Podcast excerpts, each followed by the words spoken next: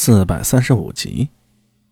一个是一位月白衣衫的僧人，另外还有一身雪白的衣裙、头戴斗笠、纱巾遮面的女子，以及一群黑衣人。一见到这些人，苏大为心里就是一震。那女子正是那晚自己去找高大龙时，站在屋顶向自己射箭的巫女，而那僧人，如果没猜错的话，应该就是百界的道琛了。这老秃子终于出现了呀！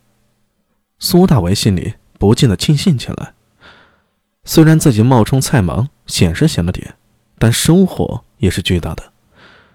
连太史局都抓不到道琛的一点影子，但自己却在这里见到了正主了。大九，你来了。那名白衣女子首先开口道，她的声音听着很悦耳。但是咬字和尾音略有些奇怪，不似中土人士。苏大为暗自心想：这些倭人说话几千年都是一个味道，改不了的大板音呢。白衣女子身边神似道琛的僧人也向这边含笑喝着，却没有说什么。杨新荣大步上前，马上风和孙九娘紧跟在后面，苏大为自然也跟了上去。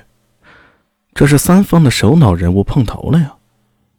片刻之后，在这静河边上，终于来自倭国的神秘女子、来自百界的道琛和尚，以及前隋朝皇族杨新荣，这三股人马碰到了一起。道琛法师，杨新荣向着那僧人打招呼，证实了苏大为心中的猜测。啊，霸主好，布置地图的最后那部分，哈。暂时带来了，杨新荣气定神闲的说道：“那我要的东西呢？”哈，贫僧也带来了。道琛微微一笑，从怀中摸出一封折好的书信，双手奉向杨新荣。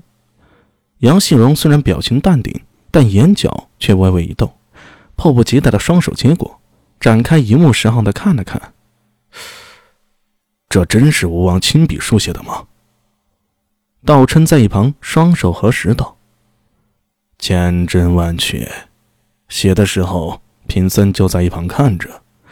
就算霸主不放心，就算霸主不放心小僧，却该认得用印吧。”杨希荣点了点头：“嗯，印没错。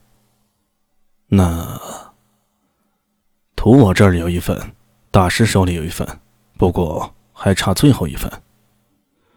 不急，有最后一份地图的人，此时已经在路上了。苏大为在一旁暗自猜测：最后一份地图究竟是在翻僧纳罗手上，还是在星罗使团手里呢？对了，怎么不见邓健那伙高句丽人呢？好在道琛已经做出解释。我们继续上路，前方。已经有人在此等候了。杨新荣点了点头，好。说完这个字儿，他忽然回头看了一眼，目光落在了苏大为身上，停留了一秒。这个异常的举动令苏大为心里一突，不过他依然控制着自己身体的本能，装作一无所觉，大大咧咧的双手叉腰，下巴微扬，一副倨傲的样子。等发现杨希荣在看自己。苏大为才恰好处的收敛一下身体，向杨希荣露出一个讨好的笑容。杨希荣脸皮微微抽动了一下，这个老帅哥向自己身边的孙九娘低声道：“你有没有觉得老三这次回来脸皮好像厚了许多？”尼玛！苏大为心里苦笑，自己是不是表演的太过分了呀？